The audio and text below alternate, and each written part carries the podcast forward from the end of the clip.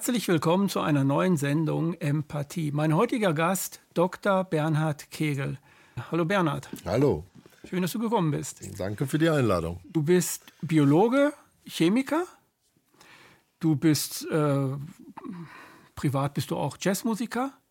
Hm. Und du bist ein sehr erfolgreicher Autor vieler Bücher. Das ist jetzt nicht dein aktuellstes Buch. Das ist ein Buch, weswegen du heute hier hingekommen bist. Das ist das Buch Die Herrscher der Welt. Und die Herrscher der Welt könnte man auf diesem Kanal, auf KenFM, denken, jetzt geht es um Putin oder es geht um Trump oder es geht um CIA, aber darum geht es gar nicht. Es geht um die Mikroben, die unser Leben bestimmen. Denn die Mikrobenwelt auf diesem Planeten und in uns drin bestimmt uns und es bestimmt auch die Welt. Das ist das ist wahnsinnig, also ein wahnsinnig toll geschriebenes Buch und ich kann euch das wirklich nur anempfehlen, das euch zu besorgen und mal zu lesen, weil das wird euch, und das wird heute das Thema sein, das wird euer, euer Bild über die Biologie, was Leben ist oder was wir als die Sapiens auf dieser Welt sind oder was mein Hund ist, was ein Floh ist. Äh, es wird es, äh, glaube ich, schon sehr verändern, weil dieses Buch macht eigentlich Schluss mit dem Begriff, dass wir Individuen sind, dass wir eigenständige Lebewesen sind, die ganz alleine in unserem Körper das Sagen haben und, und so, so leben auf diesem Planeten. Und es zeigt auch ein anderes Bild auf ähm, auf die Evolution allgemein, was, was, was für Komponenten innerhalb der Evolution eigentlich äh, mitbestimmend sind. Weil die Mikroben, die gab es eigentlich schon ziemlich schnell nach der Entstehung der, der Erde. Aber das, was wir Lebewesen, meinetwegen mit Augen, mit Beinen, mit einer Wirbelsäule so benennen oder mit Flossen, mit, mit, mit Knorpel, äh, Knorpelfische oder so. Ähm, das ist äh, im Vergleich dazu doch äh, relativ kurz entstanden, wenn man das zusammenfasst. Und die Mikroben haben eigentlich, oder die Mikroben sind eigentlich viel länger auf der Welt, sodass sich die Individuen, aber das wird äh, Dr. Bernhard Kegel gleich viel deutlicher sagen können, dass sich die Individuen eigentlich an die Mikroben auch angepasst haben und dass es dann Anpassungs-, ein symbiontischer äh, Prozess stattgefunden haben muss, der, der gleichzeitig mit dem Leben entstanden ist. So, habe ich da irgendwie Bullshit geredet jetzt? Nein, nein, nein, das äh, war im, Großen und Ganzen richtig. Ähm, wenn man sich vorstellt, wie äh, sozusagen die ersten Vielzeller ähm, auf die Welt gekommen sind oder wie die Welt war, als die ersten vielzelligen Organismen auf die Welt kamen, dann war die ja nicht leer und öde, sondern, wie du das eben richtig gesagt hast, da waren schon seit mehr als einer Milliarde Jahre, das muss man sich vorstellen. Das sind tausend Millionen Jahre. Genau, Mikroben sozusagen die Herrscher der Welt. Ja, daher kommt eigentlich dieser Begriff. Sonst war ich mit diesem Buchtitel gar nicht so, äh, gar nicht so, äh, gar nicht so begeistert davon, weil der sowas Hierarchisches hat. Und eigentlich ist die Aussage des Buches genau äh, eine andere. Aber da kommen wir vielleicht später zu. Mhm. Ähm, und diese Mikroben, die hatten praktisch jede ökologische Nische, die da war auf dieser Erde, besetzt die war, äh, da war eigentlich sozusagen kaum Platz für was Neues. Das ist doch komplett und besiedelt, da wo es besiedelt war, war, war alles mit Mikroben und so weiter besiedelt, ne?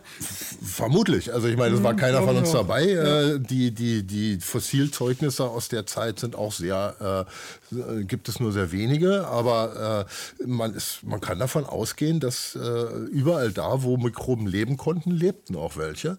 Und als dann die Vielzeller kamen, dann war das natürlich für die äh, dort schon lebenden äh, Mikroben eine ungeheuer interessante ähm, ähm, neue äh, Existenzform, weil die bestanden ja aus energiereichen Verbindungen. Die äh, schieden auch energiereiche Verbindungen ab über ihren Stoffwechsel, die sie wiederum weiter äh, benutzen konnten oder weiterverwenden konnten oder ihrerseits verstoffwechseln konnten.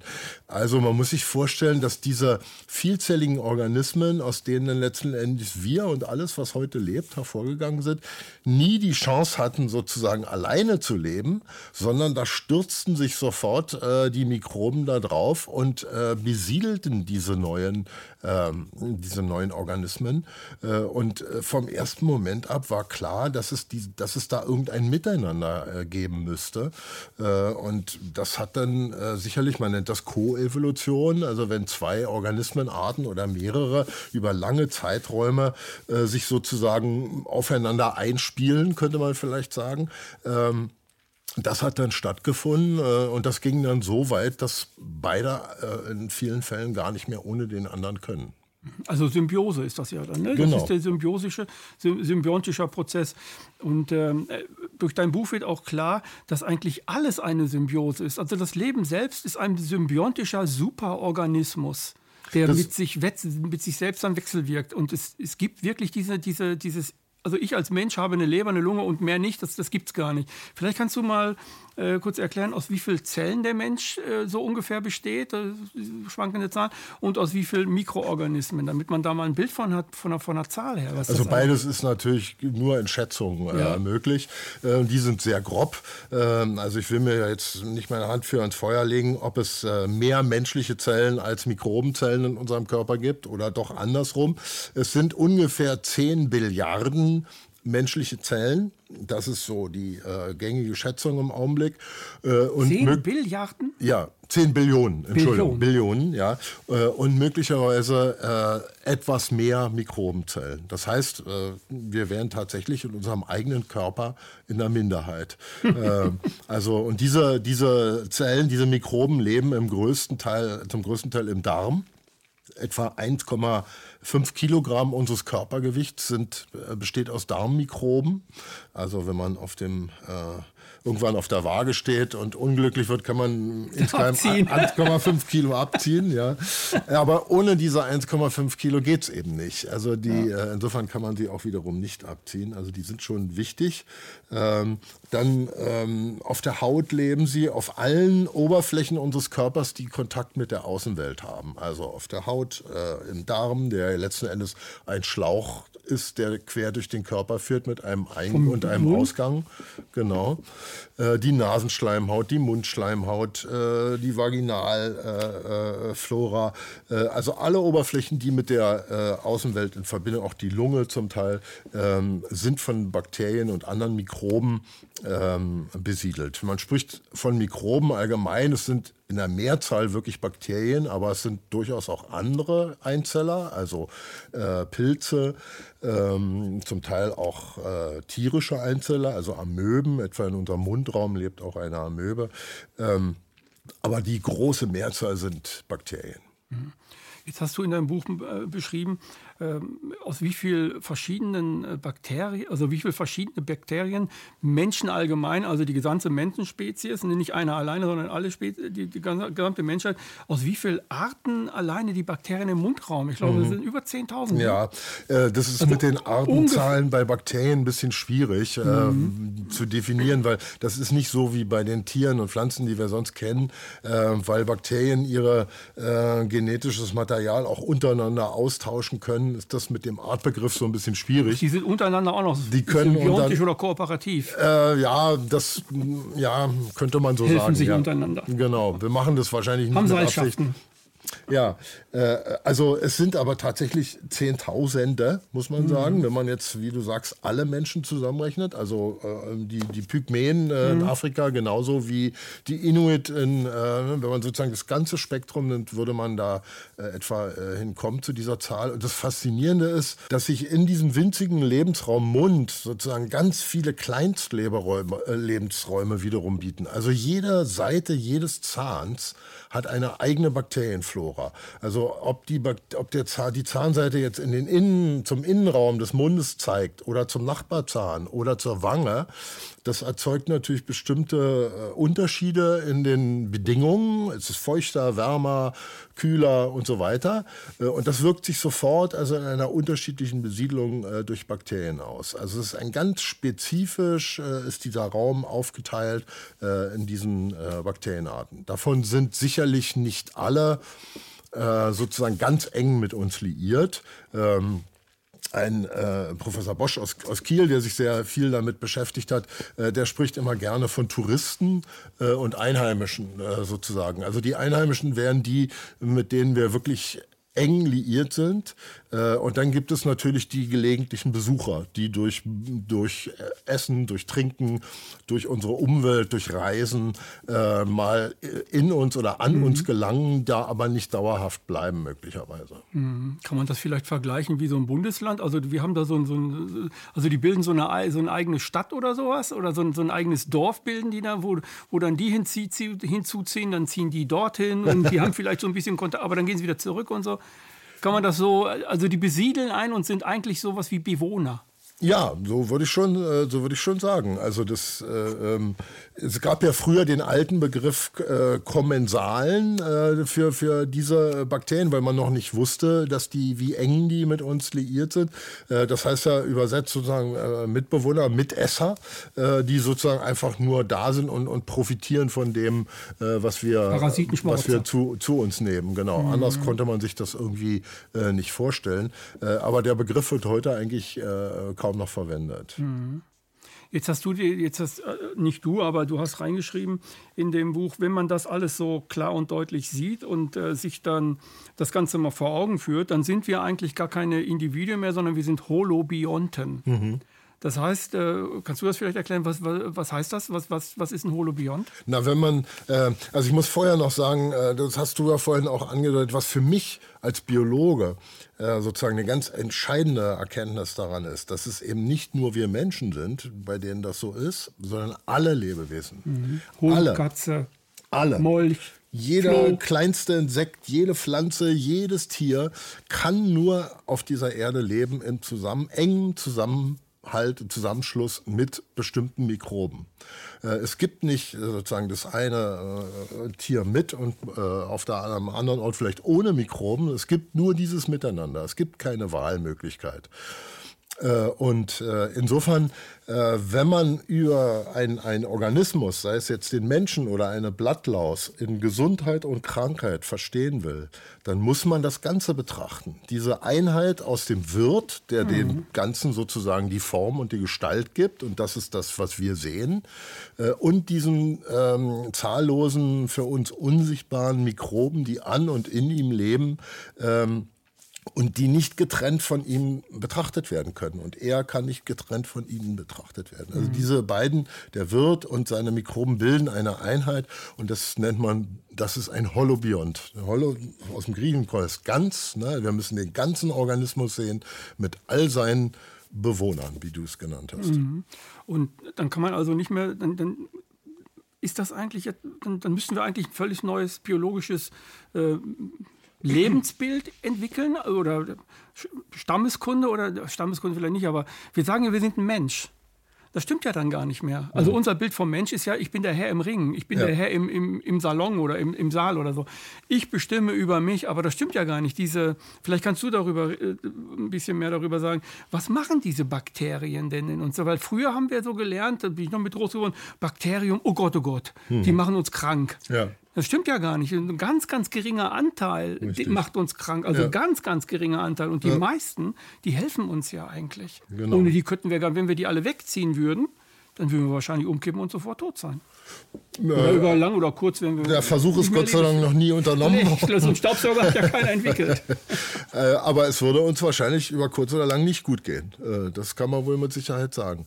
Ähm, ja, da kamen jetzt ganz viele äh, Fragen auf einmal. Also tatsächlich ist es so, dass die Bakterien, die uns krank machen, das sind nur etwa 200 verschiedene Arten oder Stämme, wenn man so will. Ähm, und demgegenüber steht ein Millionenheer. Wir beginnen gerade erst zu begreifen, wie viele das wirklich sind, äh, die äh, also bestenfalls äh, gar nichts mit uns zu tun haben oder also äh, uns sogar wohlwollend oder sogar äh, gegenüberstehen oder sogar nötig sind für unser, für unser Überleben. Ähm, und insofern ist dieses alte von der, von der Medizin geprägte Feindbild, also Bakterien sind etwas, was, was, was Igitt ist, äh, was wir bekämpfen müssen, was wir von uns fernhalten müssen, das könnte falscher gar nicht, gar nicht sein. Also diese 200, die sollten wir möglichst von uns fernhalten, aber da helfen uns ja auch diese vielen Bakterien, die wir an und in uns haben. Äh, du hast gefragt, was die tun. Also in vielen, in den weitaus meisten Fällen wissen wir es noch gar nicht. Ähm, ähm, was, was man definitiv weiß, ist, dass äh, Bakterien ähm, helfen bestimmte Substanzen, die wir zu uns nehmen, äh, pflanzlicher Natur vor allen Dingen äh, überhaupt zu verwerten. Also es gibt kein äh, Lebewesen auf dieser Welt, die Pflanzen zu sich nimmt, die ohne die Hilfe von, das ohne die Hilfe von Pflanzen ähm, verwertenden Bakterien äh, existieren kann. Vom Blattlaus über den Menschen bis zum Elefanten. Alle brauchen diese symbiotischen äh, Darmbakterien, um pflanzliche Nahrung überhaupt zu verwerten. Äh, diese, diese äh, Zellwandbestandteile der Pflanzen, die sind sehr chemisch, sehr feste Verbindungen, die kaum zu knacken sind. Und das können eben nur Bakterien und äh, höhere Organismen, Vielzellerorganismen können das gar nicht. Mhm. Dazu kommt dann, ähm, das weiß man aus äh, vielen Experimenten, auch mit Mäusen, dass diese Bakterien im Darm ganz entscheidend wichtig sind für die Entwicklung unseres Nervensystems und unseres Immunsystems. Äh, man, hat, man kann Mäuse züchten, die tatsächlich bakterienfrei sind, mikrobenfrei sind. Das ist relativ aufwendig und die müssen dann natürlich in einer sterilen Umgebung leben. Die brauchen äh, spezielle Nahrung, spezielles Wasser und so weiter. Äh, und wenn man die sich genau anguckt, dann merkt man, die haben ein anderes Immunsystem und ein anderes Nervensystem, das nicht wirklich nicht voll ausgebildet ist. Äh, also in unserer Entwicklung sind, ist die Gegenwart dieser Bakterien entscheidend wichtig. Ähm, dann bedecken sie uns sozusagen unser Körper ja von außen auch völlig, also unsere Haut, unsere Schleimhäute und so weiter. Äh, schon alleine dadurch, dass sie da diesen Platz einnehmen, verhindern sie, dass krankmachende Bakterien äh, sozusagen irgendwo in uns eindringen. Daraus wird auch deutlich, dass in dem Moment, wo dieser Schutzmantel, nenne ich jetzt mal, irgendwo gestört oder mhm. äh, verletzt wird, dass dann sich Eingangspforten sozusagen auch für krankmachende äh, Bakterien ergeben. Das mit Krankheit und Gesundheit ist auch eine ganz schwierige Sache. Das sind manchmal dieselben Bakterienarten, die als krankmachende äh, Bakterien auftreten können und aber auch als äh, sozusagen harmlose oder sogar nützliche Bakterien. Äh, wovon das im Einzelnen abhängt, weiß ich jetzt auch nicht zu sagen. Da ist sicherlich noch viel, viel Forschungsarbeit zu leisten. Aber es gibt immer dieses Miteinander. Und das ist das Entscheidende. Und ähm, ja, was, was, was machen Sie noch? Also mir fällt noch ein, Sie synthetisieren Vitamine, äh, verschiedene Produkte. Zum Beispiel muss man sich vorstellen, ein Blattlaus lebt davon, dass Pflanzensaft saugt. Dieser Pflanzensaft ist im Grunde Wasser, in dem sich ein ganz klein bisschen Zuckermoleküle durch die Photosynthese der Pflanze befinden. Äh, das ist also keine besonders ergiebige Nahrung das, der Blattlaus kann überhaupt nur existieren, weil in ihm symbiontisch Bakterien leben, die all das, was er nicht aus seiner Nahrung bezieht, für ihn synthetisieren. Und dafür gibt er ihm äh, ihrerseits äh, sozusagen einen sicheren Lebensraum und den permanenten äh, Nachschub an äh, energiereichen Verbindungen der Pflanze, die die, die Bakterien dann verwerten können. Ähm, ja, also vielleicht, das sind ja schon erstmal wichtige, ja. äh, äh, wichtige Aspekte. Wobei, wie gesagt, also das ist ja, das Ganze ist eine technikgetriebene Entwicklung, dass wir jetzt so unheimlich viel über dieses sogenannte Mikrobiom, nennt man das ja, also mhm. die Gesamtheit aller mhm. Mikroben unseres Körpers erfahren. Und was da im Einzelnen äh, dahinter steckt, das, äh, da werden wir noch eine ganze Weile brauchen, um mhm. das alles äh, zu entziffern. Du schreibst in deinem Buch, dass allein auf einem Blatt Papier, ich glaube, 100 Millionen Bakterien leben. Und wenn man den ganzen Regenwald zusammennimmt, sind das so und so viel Millionen oder Milliarden Elefanten? Ich würde mal, es also, viel mehr. Also du, ja. du, du, beschreibst in deinem Buch, dass die, dass die Mikroorganismen de, den, den Hauptanteil des Lebens eigentlich haben und mhm. dass die vom, vom Gewicht her viel, viel mehr Gewicht auf diesem Planeten haben, wenn ja. man das zusammensetzen ja. würde, als jetzt die ganzen Säugetiere und Fische und ich weiß, alle anderen Arten zusammen. Und ja. diese Mikroorganismen haben aber, bringen aber mehr auf die Waage, um das platt zu sagen. Viel mehr. So von, von der Menge. Das ist ja, das ist ja, das sprengt ja den Rahmen äh, von, von, das ist, das von Biologieunterricht auf Realschule oder so. Ja, das ist so schwer zu begreifen, weil wir eben nichts sehen. Man muss sich noch mal, wir müssen uns noch mal die Größenverhältnisse klar machen. Eine durchschnittliche Bakterienzelle verhält sich zu einem Delfin, der Größe eines Delfines, wie dieser Delfin, ja, zu was? Also das können die Zuschauer mal überlegen, zu was, äh, wie groß muss das sein, damit dieses Verhältnis von Bakterienzelle zu Delfin Delfin zu was? Also das ist etwa Großbritannien. Ja, also da kann man sich, da, da sieht man, dass es wirklich also ganz andere, eine ganz andere Größenordnung ist, um die es hier geht und von der wir wirklich nichts wahrnehmen können. Und das, das ist ja fast so wie die Quantenwelt, ne? Ja, da geht's noch mal, da geht's noch mal ein paar ja, Zehnerpotenzen. Ja, so ein kleines Beispiel. Ja, ja, ja, aber das, das, das fällt, deswegen fällt uns das so schwer, das mhm. zu glauben und äh, ähm, Wahnsinn, weil das alles für uns eigentlich nicht existent ist. Mhm. Wir brauchen Hilfsmittel, um das zu sehen, um das zu analysieren und das hat der normale Mensch eben nicht zur Verfügung. Das hat äh, interessant ist übrigens aber, dass der erste Mensch, der ähm, äh, das war ein holländischer äh, Tuchhändler, der die ersten Mikroskope gebaut hat. Das erste, was der sich in dem Mikroskop angeguckt hat, waren seine eigenen Körperbakterien. Er hat nämlich Abstriche von seinem Zahnbelag gemacht mhm. ja, und hat die dann äh, unter dem Mikroskop betrachtet. Also diese, diese Körperbakterien, die stehen, stehen sozusagen eigentlich ganz am Anfang äh, der Mikrobiologie, wenn man so will. Man weiß die ja heute, also die Revolution, die wir da gerade erleben, die entsteht ja dadurch, äh, nicht dadurch, dass man diese, wie früher, diese Bakterienzellen unter das Mikroskop legt. Die sehen ja mehr oder weniger alle gleich aus. Ja, ein bisschen unterschiedliche Formen, ein bisschen unterschiedliche Gestalten gibt es, aber von außen sehen sie eigentlich mehr oder weniger sehr ähnlich aus. Ähm, was man jetzt, was jetzt neu ist, ist, dass unsere Sequenzierungstechniken für unser Erbmolekül, die DNA, so weit entwickelt sind, dass wir sozusagen jede beliebige Umweltprobe nehmen können und die gesamte DNA, die sich da drin befindet, analysieren können. Und dadurch äh, entdecken wir nun mittlerweile Bakterien an Orten, wo wir vorher überhaupt nicht damit gerechnet haben, dass die leben. Also etwa zum Beispiel äh, haben NASA-Testflugzeuge in 10.000, 12.000 Meter Höhe in der Stratosphäre ähm, Bakterien gefunden, und zwar lebende Bakterien. Äh, und äh, das ist das, worauf du angespielt hast. Im Gestein, hunderte von Metern unter Meeressedimenten, hat man ähm, äh, Bakterien, lebende Bakterien gefunden, die in, in einer ungeheurer Zeitlupe leben, also in einem ganz langsamen äh, Stoffwechsel äh, nur haben. Und, und zwar sind das so viele, dass man schätzt, dass diese ähm, Deep Hot Biosphere, hat mal jemand gesagt, also die im, im, tiefen Gestein, im heißen Erdinneren oder dem heißeren Erdinneren lebenden Bakterien zwei Drittel der Biomasse des gesamten Planeten ausmachen. Also etwas, was, von dem man vorher gar nicht wusste, dass es das überhaupt gibt, äh, macht zwei Drittel der Biomasse unseres Planeten aus das, was wir so normalerweise als Lebewesen bezeichnen, also Tiere und Pflanzen, sind tatsächlich biomassenmäßig fast zu vernachlässigen.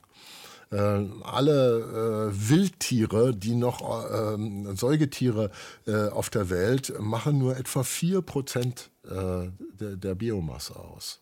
Und den Rest machen Mikroben? Mikroben, wie gesagt, zum großen Teil, zwei Drittel alleine, die in einem Gestein ja, lebenden. Ja. Da kommen jetzt die ganzen anderen Lebensräume mit ihren Mikroben noch dazu. Äh, der Mensch mit seinen Nutztieren macht natürlich äh, einen, auch einen erheblichen Anteil mittlerweile aus.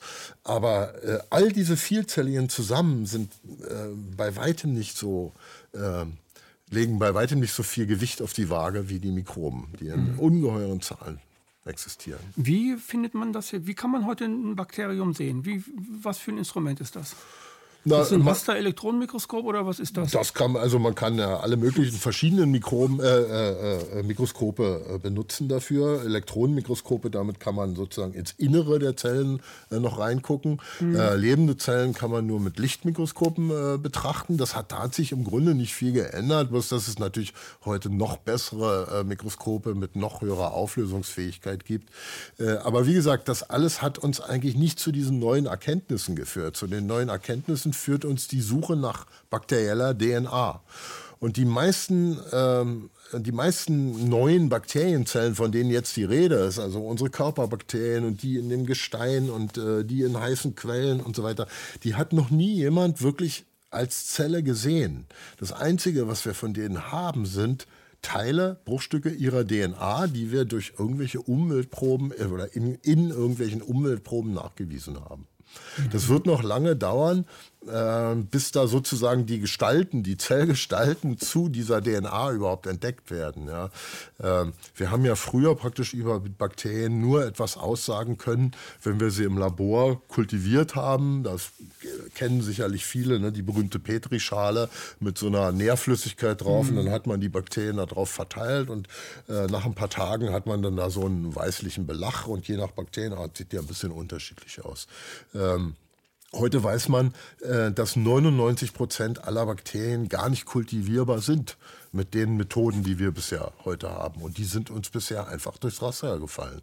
Die haben wir einfach nicht auf dem Schirm gehabt. Mhm. Und äh, jetzt wird immer mehr deutlich, die gibt es aber und die sind sehr wichtig und die sind ungeheuer bedeutend äh, mhm. für alle anderen Lebewesen.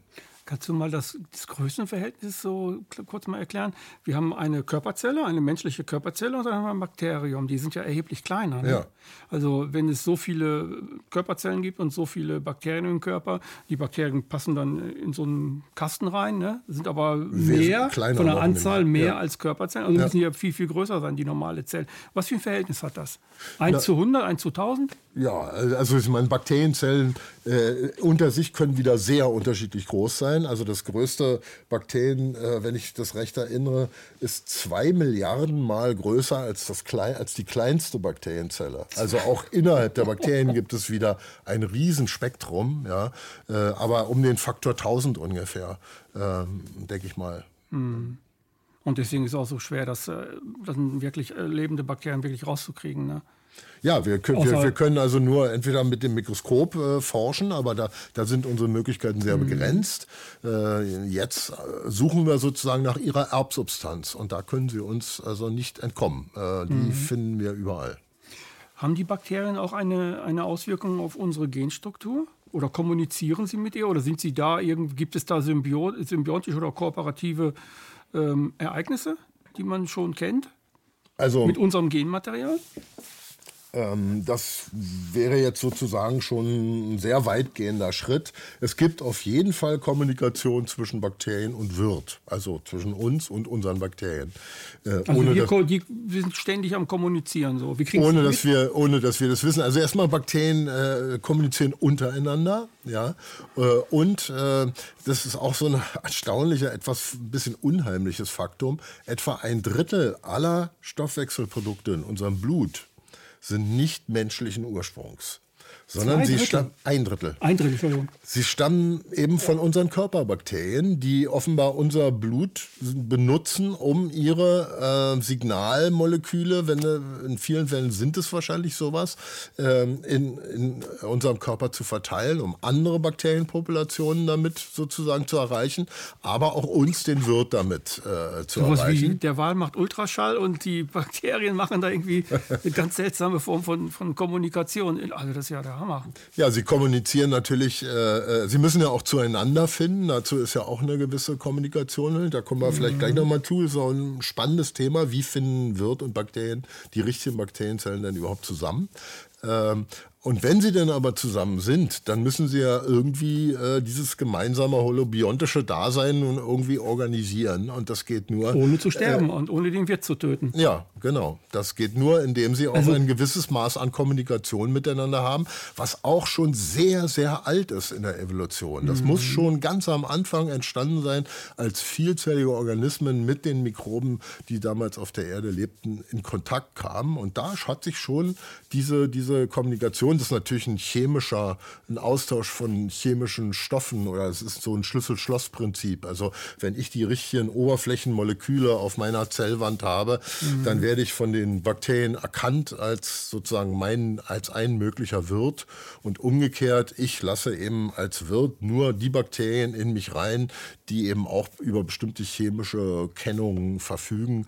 Äh, äh so erkennen sich die Partner sozusagen gegenseitig. Ein sehr spannendes Gebiet ist ähm, die sogenannte Darm-Gehirn-Achse. Äh, das ist gerade beim Menschen äh, ähm, Gegenstand ganz vieler Forschungsarbeiten. Äh, unser, man spricht ja vom zweiten Gehirn, also mhm. unser Darmhirn äh, enthält, mehr, äh, enthält mehr Nervenzellen als unser Rückgrat. Äh, und ähm, es steht in enger Verbindung mit dem Gehirn, mit unserem zentralen Nervensystem. Über einen Nerv, ne? Über den Vagusnerven einerseits, aber eben auch über viele andere Verbindungen, also etwa über das Blut. Ja. Ähm, Und ähm, insofern können Informationen, die aus dem Darm kommen, das ist ja äh, auch ein sehr gut geschützter Bereich hier in einem Zentrum unseres Körpers, ähm, ähm, Informationen bis zum Gehirn gelangen und dieses Gehirn auch irgendwie beeinflussen. Ähm, also das Depressive, zum Beispiel depressive Menschen haben sehr oft auch Darm- oder Magenprobleme. Äh, und umgekehrt, Magen, wenn man Magenprobleme und Darmprobleme hat, wird man auch sehr leicht missmutig, äh, bis hin zu depressiv. Also diese, diese Verbindung ist ja eigentlich jedem so ein bisschen vertraut. Ne? Wenn, wenn, wenn mir unwohl ist, mhm. dann geht es mir auch nicht gut. Ja. Ähm, und das kann man sich aber natürlich nur noch sehr viel feiner äh, vorstellen. Äh, wir züchten ja durch unsere Nahrungsaufnahme eine ganz bestimmte Bakterienflora in unserem Darm heran. Das sind dann genau die Bakterien äh, besonders gut vertreten, die äh, also die Nahrung, die wir üblicherweise zu uns nehmen, dann auch verwerten oder uns helfen, auch die zu verwerten. Ähm, Umgekehrt werden die Bakterien, die wir da nun herangezüchtet haben in uns, äh, natürlich auch äh, nun Nachschub wollen. Also jetzt sind sie nun da und jetzt haben wir sie da. Hunger. Äh, genau. Und äh, also die, jeder kennt doch diesen, diesen Heißhunger auf Schokolade oder auf saure Gurken oder auf irgendwelche merkwürdigen Dinge, mhm. Erdnüsse in meinem Fall. Ähm, das ist natürlich nicht wirklich hart wissenschaftlich nachgewiesen, aber man kann sich doch sehr gut vorstellen, dass diese Bakterien nun äh, ihre entsprechende Nahrung einfordern, indem sie also auf verschiedenste Art und Weise auf den Wirt einwirken können, einfach indem sie irgendwelche äh, chemischen Stoffe ins Blutsystem abgeben oder auf die Darmwand einwirken, das dann wiederum über das Nervensystem, über dieses Bauchhirn äh, nun weiter transportiert wird und in unserem Kopf als Hungergefühl ankommt oder als Heißhunger auf irgendwelche bestimmten Lebensmittel. Man kann das, äh, jetzt fällt mir so ein, ne? vielleicht kann man es nicht, aber ich bringe das einfach mal als Beispiel. Man kann das ja mit der globalen Wirtschaft der gesamten menschlichen Spezies ungefähr vergleichen. Die ähm, hat ja auch so einen bestimmten Kreislauf und wenn wir das und das wollen, dann wird das produziert und wenn die das wollen. Aber es ist, äh, es ist nie irgendwo ein individueller Entscheider, der das jetzt sagt, sondern wir sehen das, ach ja, jetzt will ich den Wein sowieso haben. Ja, dann und so. Irgendwie so ein Kreislauf scheint das auch zu sein. Ja, also, ich meine, ein Unternehmen merkt, da ist offenbar eine Nachfrage nach einer ganz bestimmten Sache, also ja. befriedigen wir wir diese Nachfrage. Ja. Und durch den Fluss der Welt, das ist bei uns dann die Ader, kommunizieren die und dann weiß ich, welche Stoffe der und der haben will. Das sind dann, mhm. Bei uns sind das die Zeitschriften oder das Internet oder so. Dann habe ich ja. die Information ja rucki zucki. Ne? Ja. Kann man so vergleichen, ne? so ein bisschen. So. Durchaus. Also du, du hattest ja vorhin auch die Frage, äh, ob es da genetische Einflussnahme ja. gibt. Da wollte ich noch also sagen. die Bakterien auf die Gene. Genau. Da gibt es tatsächlich erste Hinweise, äh, das sind aber wirklich nicht viel mehr, soweit ich weiß. Ähm, ähm, dass bestimmte Stoffe tatsächlich die Aktivität, also Stoffe, die Bakterien ins Blut abgeben, tatsächlich die Aktivität unserer Gene verändern. Ja, also hochregeln oder runterregeln. Ähm, das ist vorstellbar. Also äh, da gibt es auch noch nicht viele Details, aber offenbar äh, geben können Bakterien so etwas tatsächlich bewirken. Mhm. Ähm, wenn wir äh, Malariaerreger, das, das also Parasiten oder Einzeller äh, mit ihren Wirten die verrücktesten Dinge anstellen können, das weiß man schon lange. Äh, da gibt es wirklich abenteuerliche Beispiele. Ich will nur eins nennen, das ist jetzt kein symbiontischer, also wohltätiger Organismus, sondern im Gegenteil ein mhm. krankmachender. Aber äh, so ähnliches darf man ja durchaus auch bei unseren Körperbakterien erwarten. Also der Malariaerreger befindet sich ja nur eine bestimmte Zeit im Blut. In, in, dieser Zeit muss er von einer Mücke aufgenommen werden, um äh, andere äh, äh, zu infizieren, andere mhm. Menschen zu infizieren. Und damit das gewährleistet ist und damit das gut funktioniert, verändert er den Geruch, den Körpergeruch des Menschen. Er verändert den Geruch dahingehend, dass er attraktiver wird für die Anopheles-Mücke als Überträger. Also wir, er ruft sozusagen in uns indem er unsere, die Chemie, die, die Stoffe auf der Körperoberfläche, ab, die, die wir abgeben, verändert, damit die Mücke äh, eher kommt und äh, saugt. Also das, äh, solche, solche Phänomene kennt man, die gibt es noch in, in, in allen möglichen Variationen. Ähm, und insofern kann man schon davon ausgehen, dass das tatsächlich in unserem Körper passiert. Ähm, bis wir da im Einzelheiten dahinter kommen, wird noch eine Weile wird vergehen. Noch eine Weile dauern, ne? ja. Ich glaube auch, ähm, weil ich auch äh, Beratung, Therapie und so mache, durch äh, Gewaltstraftäter, äh, Therapien, die ich damals gemacht habe, habe ich das so aufgebaut. Und ich, äh, so dass indem ich auch dein Buch, ähm, zumindest kann, man, kann ich mir das zurechtspinnen. Ich glaube, dass, dass ähm, man sagt ja in der Psychologie, jetzt machen wir eine Verhaltenstherapie. Und dann macht man eine Verhaltenstherapie und dann wirkt die vielleicht mal so, mal so, weniger und so weiter. Ich glaube, vielleicht hat auch viel was mit der Ernährung zu tun. Also mit der Ernährung, damit die Bakterien das und das bekommen, damit die Stimmungslage eine andere wird. Also ich glaube, dass man in der, in der Zukunft wahrscheinlich herausfinden wird, dass es viele Dinge gibt, über die haben wir uns noch nie Gedanken gemacht, psychisch oder vom Immunsystem her, die aber mit den Bakterien in ganz enger Kooperation stehen und dass man das fördern sollte. Oder vielleicht sollte man das Bakterium, den, den Stamm vielleicht mit dem zusammentun und dem mit dem oder so. Die vertragen sich besser.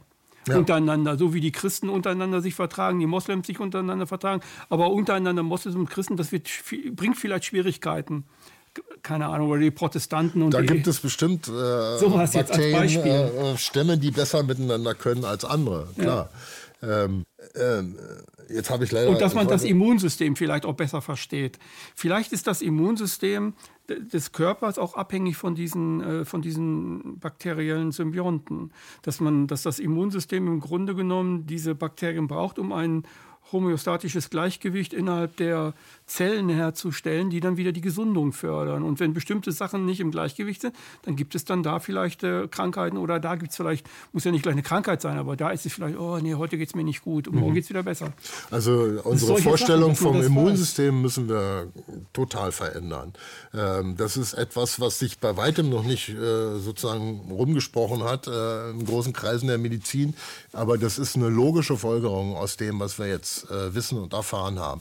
Also wenn wenn es Holobiont, wenn wir alle Holobionten sind und wenn wir nur sozusagen als gemeinsame, äh, äh, wie soll ich sagen, Kollektive aus Wirt und äh, äh Bakterien existieren können, dann ähm, kann ja das Immunsystem nicht äh, diese Aufgabe haben, die wir ihm bisher äh, zugeschrieben haben, nämlich nur Feindabwehr. Makrophagen alles, produzieren genau, irgendwelche genau, alles, was Bakterien, entfernt Bakterien Abwehr. aussieht, wird abgewehrt. Ja. ja. Das kann nicht sein. Das muss viel mehr leisten. Das muss vor allen Dingen unterscheiden können zwischen äh, gut und böse, ja? also zwischen Bakterien, die gut sind für den Körper oder die äh, sozusagen schon äh, lange mit uns verbandelt sind und solchen, die eben eher mit Vorsicht zu genießen sind. Und äh, wenn, wenn dann mal zu, wenn es dann zu einer äh, Symbiose gekommen ist, also wenn Wirt und Bakterien zueinander gefunden haben, dann muss das Immunsystem es leisten, dass diese dieses System aufrechterhalten wird, so wie es ist. Mhm. Ähm, und dann gehört dazu natürlich auch die Feindabwehr. Also dann gehört es auch, krankmachende Bakterien abzuwehren. Aber das ist bei weitem nicht die einzige Aufgabe. Und äh, deswegen gibt es also von äh, namhaften Immunologen auch mittlerweile die Ansicht, äh, wir, wir, wir können also das Immunsystem nicht mehr als ein Abwehrsystem begreifen, sondern ein, als ein Mikrobenmanagementsystem. Das, das, unser Immunsystem muss sozusagen unsere ganze ganzes Miteinander mit den Bakterien in unserem Körper äh, steuern und regulieren. Äh, und dazu gehört das, was wir früher dachten, aber es gehört eben auch noch viel mehr dazu. Also es produziert auch gleichzeitig, stelle ich mir jetzt im Kopf so vor, Sozialarbeiter, die bestimmte Milieus wiederum äh, gut hinkriegen, dass die gut miteinander können, damit es nicht zu viel Chaos gibt, damit nicht zu viel Streit oder aggressive Dinge entstehen oder so, damit das schön im Gleichgewicht bleibt und die ganze Community halt miteinander ganz gut kann und man mal auch eine Party feiert, damit das Immunsystem sagt, heute ist es einfach gesund. so, einfach so ein, so ein witziges Bild zu ja, ne? so ja. ungefähr könnte, könnte man sich das ja vorstellen. Ne? Was für Schlussfolgerungen ziehst du jetzt so für dich selber? Äh, könnte das Ganze für die Medizin bedeuten? Gibt es ein neues medizinisches Weltbild dadurch oder, oder teilweise eine? Oder Vielleicht will das Weltbild ein bisschen zu hoch ja, gestochen. Ne? Eigentlich ne? äh, muss man auch wieder sagen, folgert daraus ganz klar, dass Krankheit eben nicht nur die Krankheit eines Teils dieses Holobionten sein kann, sondern die, des Ganzen. Ja?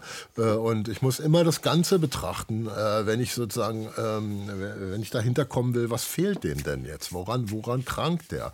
Das mag in einzelnen Fällen natürlich auch tatsächlich dann mal ein ganz einfacher Grund sein oder einen Übeltäter geben, den ich dann mit Antibiotika bekämpfen kann. Das ist ja sicherlich auch so. Ähm, aber in vielen Fällen entsteht Krankheit vielleicht einfach aus einem Ungleichgewicht, aus irgendwie, man spricht ja als der Gegenbegriff zur Symbiose ist die Dysbiose, ähm, äh, dass also solche, solche äh, normalerweise eingespielten Verhältnisse irgendwie gestört werden, aus, aus, aus dem Rhythmus kommen, äh, aus dem Gleichgewicht kommen äh, und dass dann äh, Heilung bedeuten würde, sie wieder äh, sozusagen äh, in, ins Gleichgewicht miteinander und zu bringen. Dysbiose, ja. kannst du das kurz mal erklären, was das so bedeutet? Ist das sowas wie, wie äh, zwei Länder passen nicht zueinander für einen Krieg?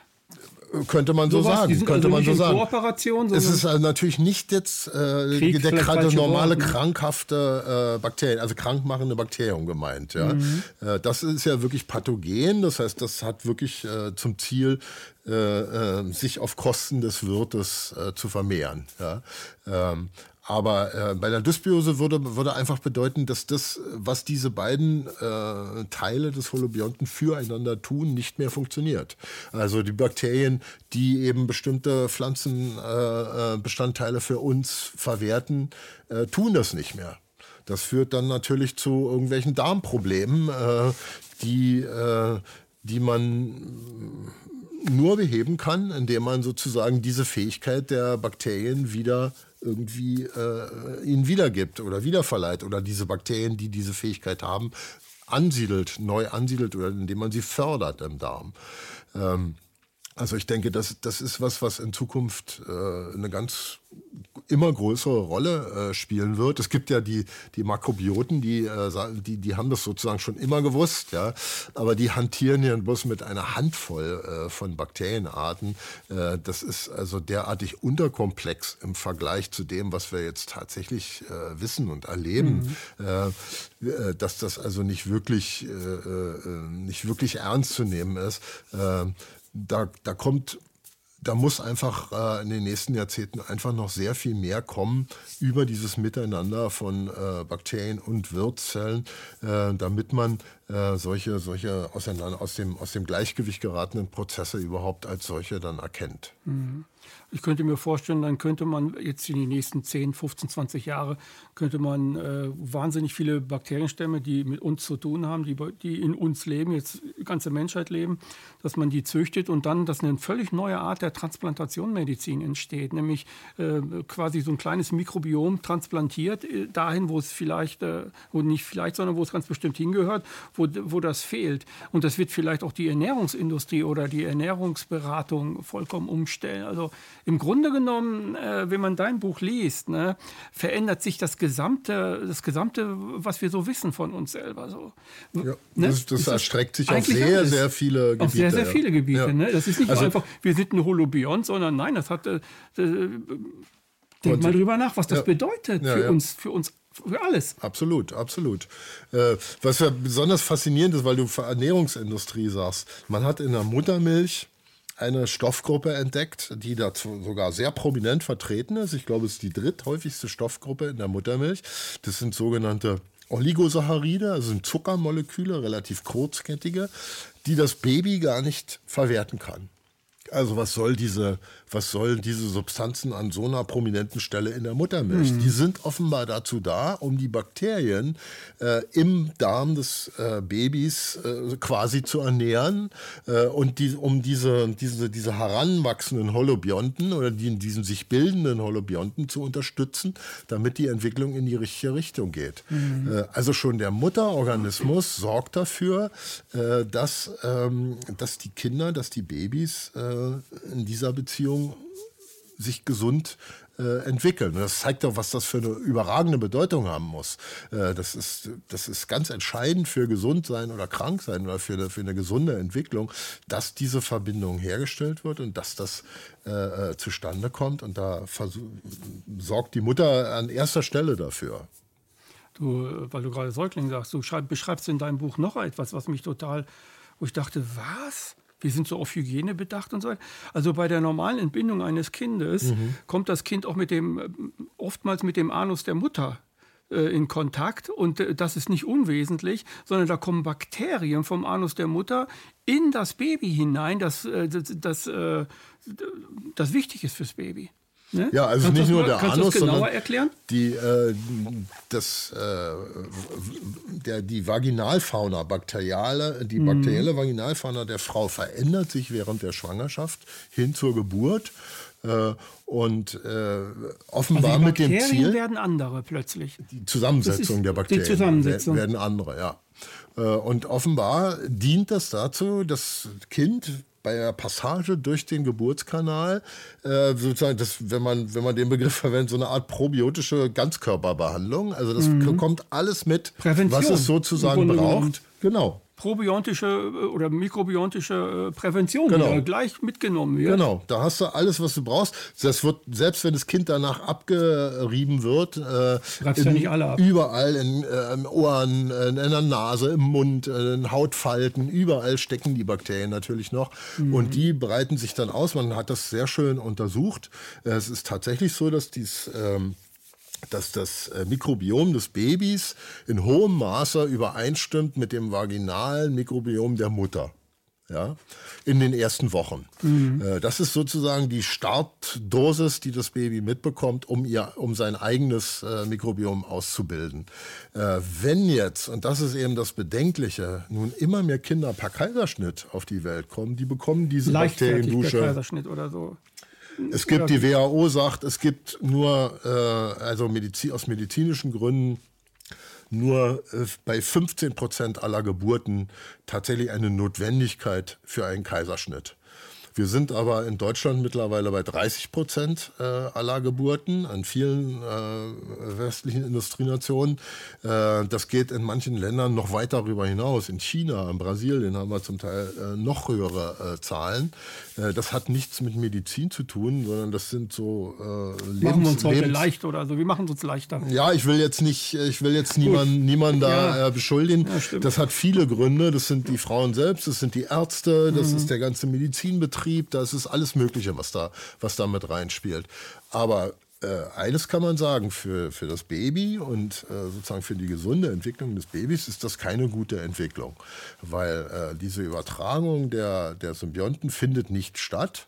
Äh, und man kann tatsächlich zeigen, dass äh, anstatt äh, vom Vaginal, ähm, äh, von der Vaginalbakterienfauna der Mutter sozusagen infiziert zu werden, sind solche Kaiserschnittbabys mit Hautbakterien von Krankenhauspersonal besiedelt. Also nicht mal von der Mutter, sondern von den äh, Menschen, die mit dem Baby dann umgehen mhm. in den ersten Tagen. Mhm. Ja, das ist ja ganz klar.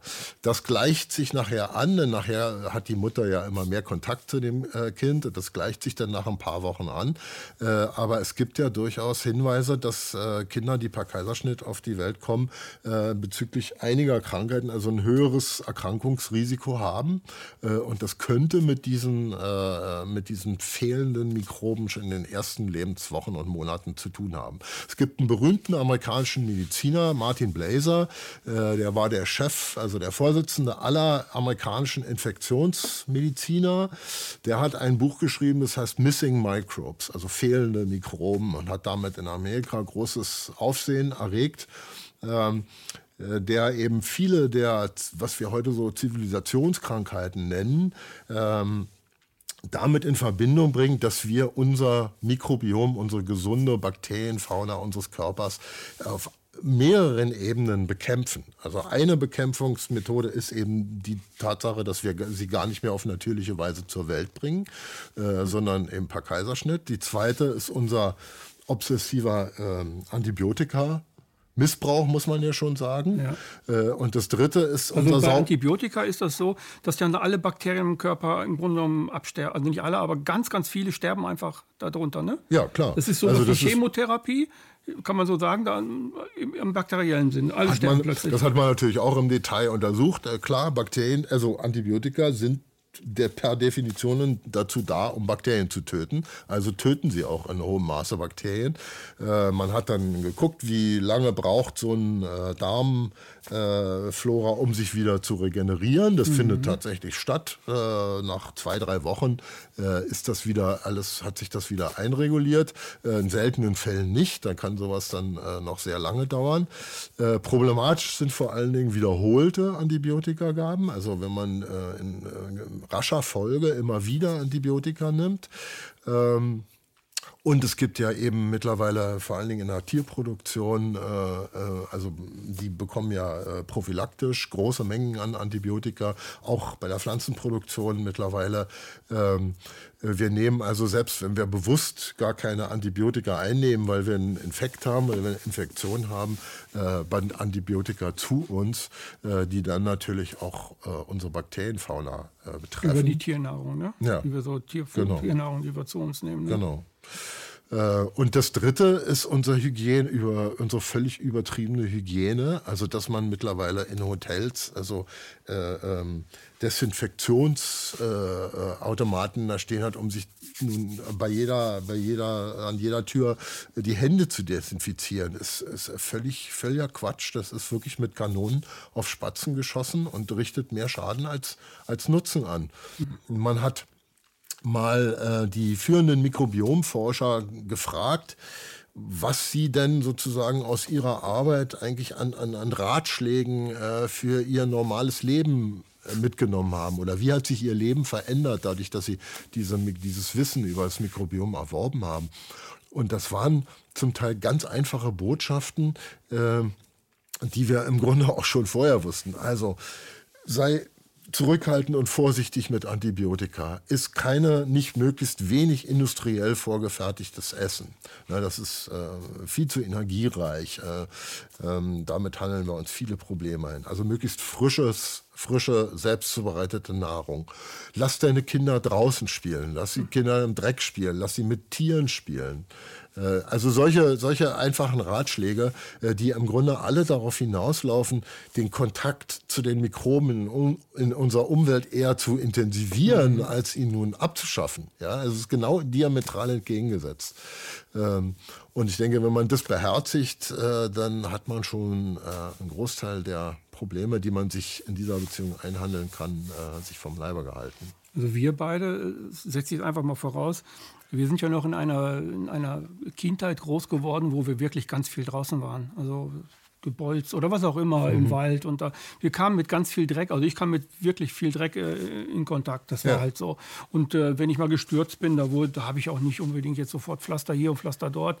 Dann wurde weitergespielt und nochmal im, im Gras gewälzt oder was auch immer. Ist ja, das machen äh, heutige Kinder viel weniger, weil sie ein Smartphone haben oder eine Spielekonsole oder irgendeinen Bildschirm, wo sie drauf gucken, wo sie nicht mehr mit diesen ganzen Stoffen in Kontakt kommen. Ne? Das kann ja, kann ja bedeuten, also will ja nicht unken, aber es kann ja bedeuten, wenn eine Generation ja so groß wird oder Generationen so groß werden, ne, dann werden die wahrscheinlich auch viel pathogener. Also die bekommen viel, viel mehr Krankheiten. Das werden wir, werden wir erleben. Aber es gibt natürlich einige ähm, Tendenzen, die, die ausgesprochen beunruhigend sind. Also dass zum Beispiel die äh, Diabetes 2 Typ 2, der also äh, schon mhm. immer kleinere Kinder äh, befällt, sind schon sechs bis zu sechsjährige, äh, die also an Diabetes erkranken. Ähm, da läuft also in äh, allergische Erkrankungen nehmen in hohem Maße zu. Das sind alles so Krankheiten, wo auch das Immunsystem äh, vielleicht eine, eine, wichtige Rolle spielt. Ähm, also noch wissen wir es nicht, was aus, aus, aus dieser Generation sozusagen äh, äh, mal wird. Aber eine gute Entwicklung ist es sicher nicht. Und es widerspricht dem, was zumindest äh, von Seiten der Mikrobiomforschung äh, herausgefunden mhm. wird. Ich bringe dir mal ein Beispiel. Aus meinem, aus meinem Leben, mhm. was ich letztes Jahr im August erlebt habe. Ich musste nämlich zur Darmspiegelung. Ich bin zu, also ich musste nicht, ich bin freiwillig zur Darmspiegelung gegangen. Ja. Vorsorge halt. Ein bisschen im Alter muss. Habe ich auch gerade vor ein paar Wochen gemacht, ja. Ja, habe ich Darmspiegelung gemacht. Und ich habe äh, Asthma, Bronchitis und zwar allergisch. Jedes Jahr von Mai bis September geht das los. Und letztes Jahr war es extrem stark bei mir wieder. Ich habe sehr viel Spray gebraucht und so weiter. Dann habe ich die Darmspiegelung gemacht. Mhm. Und an genau an dem Tag habe ich überhaupt gar kein Asthma mehr gehabt. Also normalerweise hätte ich es noch über einen Monat haben müssen. Null. Nicht mhm. einmal brauchte ich mein Spray. Ich habe nicht einmal irgendwie so geboostet. Nix nur die Darmspiegelung. Also da scheint, da scheint etwas zu sein, das, äh, das, das damit zusammenhängt. Ja, wobei die Darmspiegelung ja gerade mit einer... Also durch das Spülen jetzt ja, meine ich. Ja, ja. Durch das Spülen. Ja, das nicht die Spiegelung hat wahrscheinlich nichts nee, verursacht, nee. aber das, ich musste genau, dieses Pepapiti oder wie genau, das hieß, dieses, muss ich nehmen ja. und dann einen Tag äh, später auch nochmal. Und ich glaube, die sogenannte Darmreinigung oder Darmspülung, die hat was bewirkt. Mhm, mh. Das kann ja also das, dann würde, man, würde ich vermuten, das hat vielleicht was mit der Nahrung zu tun, ne? mit dem, was da rausgespült worden ist. Also irgendwas in deiner Nahrung, was, was, äh, auf das du vielleicht allergisch reagiert hast oder irgendwie äh, dein Körper jedenfalls mhm. nicht mochte. Ich habe die, äh, die Bronchitis seit meinem 12., 11., 12. Lebensjahr. Und bestimmt auch schon Allergietests ja, gemacht. Ich ja. habe schon mehrere gemacht und äh, es wurde immer besser dadurch, aber es hat wirklich nicht aufgehört. Mhm, mhm, aber es wurde schon besser. Also früher war das noch viel, viel schlimmer. Also Allergien werden jedenfalls äh, an, äh, ganz vorne immer genannt äh, bei all diesen Erkrankungen, die also möglicherweise bei Störungen unseres, unserer, unseres Miteinanders mit unseren Körpermikroben genannt werden. Und das kann ja eben auch tatsächlich schon sehr früh äh, sich anbahnen, ähm, wenn, man, wenn man eben sowas hört, dass, dass äh, äh, die, die Kaiserschnitte so, so ungeheuer zunehmen.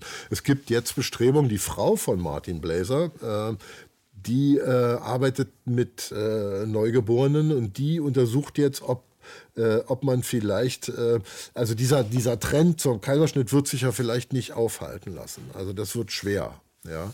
Ähm, und äh, deswegen müsste man überlegen, wie kann man jetzt das kompensieren, dass diese Kinder sozusagen diese Passage durch den Geburtskanal nicht erleben.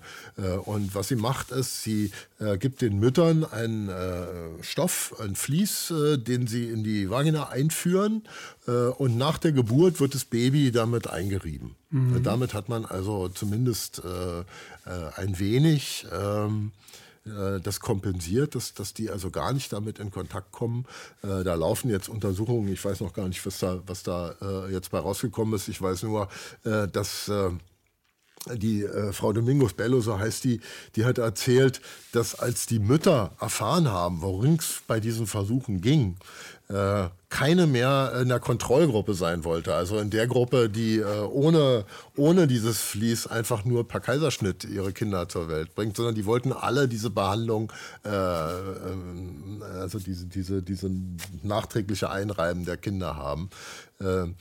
Äh, ähm, also ich, wenn man den Menschen, äh, ich bezweifle, dass man den Frauen, die ähm, zum Kaiserschnitt, sich für Kaiserschnitt entscheiden, wirklich erklärt hat in allen Einzelheiten, was das für Konsequenzen hat und dass das eben nicht nur äh, dabei nicht nur um ihre eigene, äh, eigenen Organismus geht äh, und ihr eigenes Leben, sondern vor allen Dingen auch um das Leben des Kindes mhm. und dass man dem Kind eine ganz wichtige, möglicherweise für das ganze Leben prägende äh, Situation dadurch äh, ja, nicht, eben nicht erspart, sondern im Gegenteil vorenthält. Mhm. Aber ich glaube auch, dass es ganz viele Ärzte gibt oder Mediziner, ähm, Geburtshelfer oder die das gar nicht wissen, die keine Ahnung davon haben, die sowas noch nicht gelesen haben, die sowas mhm. noch gar nicht auf dem Schirm haben, ne? die, die da gar nicht drüber nachdenken, so wie ich das vor deinem Buch auch nicht. Also ich wusste zwar Bakterien, da gibt es auch gute drunter, es gibt Parasitäre und so weiter, aber durch dein Buch habe ich eigentlich erst wirklich begriffen, Moment mal, da ändert sich ja das ganze Weltbild, die ganze Biologie ist ganz anders. Mhm. Also nicht, dass Darwin nicht recht hat, das ist damit überhaupt nicht gemeint, sondern nee, nee. es ist eine Erweiterung, ja. eine Vergrößerung. Wir haben noch ein größeres äh, Mikroskop entwickelt auf diese Sicht jetzt so. Ne? Und ich habe das vorher auch nicht gewusst. Also es gab schon mal, ich glaube in den 70er, 80er Jahren, eine amerikanische Biologin, Lynn Margulis, die äh, immer wieder sozusagen auf die Bedeutung der Mikroben äh, und Bakterien hingewiesen hat und das Prinzip der Symbiose äh, hochgehalten hat äh, und gesagt hat, das ist eigentlich viel charakteristischer für das Leben, äh, dieses Miteinander, dieses äh, sich gegenseitig sozusagen, ich spitze mal zu, jetzt unter die Arme greifen oder sich mhm. helfende, ist viel charakteristischer als dieses Gefressen und Gefressen werden. Das gibt es natürlich auch. aber jeder Organismus kann nur dadurch äh, existieren, dass er dieses Miteinander äh, von, äh, mit, mit seinen Bakterien erlaubt.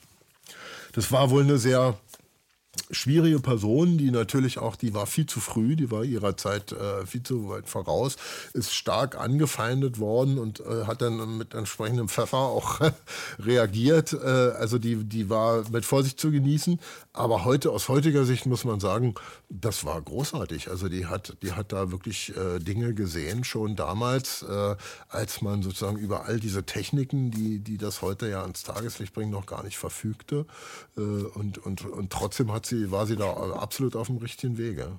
Heute sagt man ja auch in der, Bio, in der Biologie ist es doch allgemein äh, Usus heute, dass man sagt, ja, das, das leitende Prinzip ist Kooperation, nicht der Kampf äh, um bessere Klauen oder der Arten untereinander. Es gibt gefressen und gefressen werden gibt es auch, ja, aber äh, das Hauptprinzip ist eigentlich Zusammenarbeit. Die Zelle hat immer versucht weiter und größer und hat geschluckt und hat gemacht und Mitochondrien gebaut und so weiter. Also es war immer irgendwas Kooperatives, das endlich, das auch dazu führte, was nicht heißt, dass der Hai nicht auch fressen, also das ist ist was ganz anderes. Es gibt Fleischfresser und es gibt keine Fleischfresser. Das ist die Frage, worauf man die Betonung legt. Genau. Ne? Also genau. ich meine, die Zelle selbst ist ja schon das Produkt einer Symbiose, weil wir ja. wissen, dass äh, Zellbestandteile, also Mitochondrien zum Beispiel und Chloroplasten, also die, die Organe der Pflanzenzelle, mit denen sie Photosynthese betreibt, dass die beide ehemals symbiontische Bakterienzellen sind. Die haben nämlich selbst DNS. Also außerhalb des Zellkerns befindet sich in diesen Zellorganellen noch DNS. Und äh, da gibt es schon seit vielen Jahrzehnten die Theorie, dass äh, in der Frühzeit des Lebens sich also Bakterienzellen sozusagen zusammengetan haben zu einer Symbiose und aus dieser Symbiose ist die höhere Zelle äh, mit Zellkern und all diesen Zellbestandteilen hervorgegangen. Mhm. Also die Symbiose stand sozusagen ganz am Anfang Pate, äh, sonst hätte es alles andere, was danach kam, äh, nicht gegeben. Mhm. Ähm, also ich bin, ich bin auch kein Freund von so einem Eier-Popeye-Naturbild. Ne? Ähm, also mhm. ähm, sie ist kein Paradies in, in dem ja. Sinne, dass sie ewiges Paradies und nein, genau. Nein, also das, schon, wir sollten jetzt auch nicht ins Gegenteil der Extrem fallen. Ja. Ne? Aber es ist bestimmt nicht nur dieses äh, sozial-darwinistische äh, gefressen und gefressen werden, äh, sondern dieses andere Prinzip ist mindestens so stark. Äh, ich würde schon sagen, es ist stärker, weil es sozusagen ganz, ganz am Anfang, aber natürlich muss die Energie äh, für, äh, für die Lebewesen irgendwo herkommen. Ne? Und äh, die müssen sie en entweder aus Pflanzen oder aus anderen Tieren beziehen. Mhm. Hat sich äh, dein biologisches Weltbild, du bist ja Biologe, ja. dein biologisches Weltbild äh, nach dem Schreiben dieses Buches, hat sich das verändert? nach der, du hast ja den Kenntnisstand und dein Kenntnisstand wird ja sicherlich äh, größer sein jetzt als dieses Buch, weil da packst du ja rein, was, was gerade so, was rein muss sozusagen. Ja. Aber du weißt ja noch viel, viel mehr. Hat sich das verändert? Ähm, also ich Oder würde, wie sieht das aus? Ich würde schon sagen, bloß was heißt das konkret? Ja? Also mhm. ich meine, ich, ich, ich hab mein, kann jetzt mein Verhalten äh, gegenüber anderen Lebewesen ändere ich dadurch, äh, Nein. Äh, ändere ich dadurch nicht. Vielleicht aber, philosophisch. Aber ich finde, ja, also ich finde, äh, ich meine, wir leben heute in einer Zeit, wo man das Gefühl hat, alles fällt auseinander. Äh, und äh, da ist sozusagen diese Botschaft, äh, die da aus, dem, aus der Biologie kommt, aus, dem, aus der belebten Welt, dass alles nur geht, weil, weil es eben diese Kooperation gibt, ähm, äh, kommt genau richtig. Also das, das hat mich damals sehr gefreut. Und ich, ich weiß noch, als ich sozusagen, äh, ich, ich war damals auf dem, ich saß im Flugzeug und flog nach ähm, Akaba ans Rote Meer, äh, um eine Gruppe von Korallenforschern äh, zu begleiten da für eine Woche und las so ein bisschen über deren Arbeit vorher. Und da stieß ich dann gleich auf einen, in der ersten Arbeit, gleich im zweiten oder dritten Satz auf das Wort Holobiont, was ich noch nie vorher gehört hatte. Und dann wollte ich natürlich wissen, was das ist. Und dann habe ich sofort gemerkt, wie mich dieses Konzept gepackt hat. Mhm. Ja? Äh, dass das was, was ganz Großes ist, dass das wirklich ähm, sozusagen an die, ans Fundament unseres, unseres Verständnisses von Lebewesen und von Leben überhaupt geht. Ähm, und deswegen habe ich mich da also mit Feuereifer dann äh, mhm. reingestürzt. Und das war mir, mir alles neu. Äh, wie gesagt, dass es Symbiosen gab, das lernt jeder Biologiestudent. Aber welches Ausmaß das hat und dass es sozusagen mhm. gar nicht ohne das geht, äh, das war mir nicht klar. Und das habe ich mh, hm, dadurch aufgenommen. Aber ich, ich könnte nicht sagen, dass das jetzt sozusagen mein, mein Verhalten irgendwie äh, verändern würde. Ist, ja. Also mein Verhalten hat das jetzt auch nicht geändert, sondern mein philosophisches Bild. Ja hat sich dadurch schon verändert, ja. wo ich einfach sage, das ist eine, das ist ein, ein biologisches Weltbild, das gut tut. Also, das ich irgendwie annehmen kann für mich, wo ich auch sage, wow, dann habe ich also so viele, ich bin quasi so eine Art Lebensoase äh, für diese, für diese Mitgeschöpfe. Ja. Dann sage ich mal Hallo zu denen, ist ja, ja okay. Genau. Die sagen ja auch Hallo zu mir. Ja. Will ich denen nichts Böses, die wollen mir auch nichts Böses und, und alles ist gut. Es kann Heilung daraus entstehen und was weiß ich noch alles. Bernhard, ich danke dir für dieses Gespräch. Sehr gerne. Sehr, sehr, sehr äh, aufschlussreich. Sehr gerne. Das war eine weitere Sendung Empathie, heute mit Dr. Bernhard Kegel.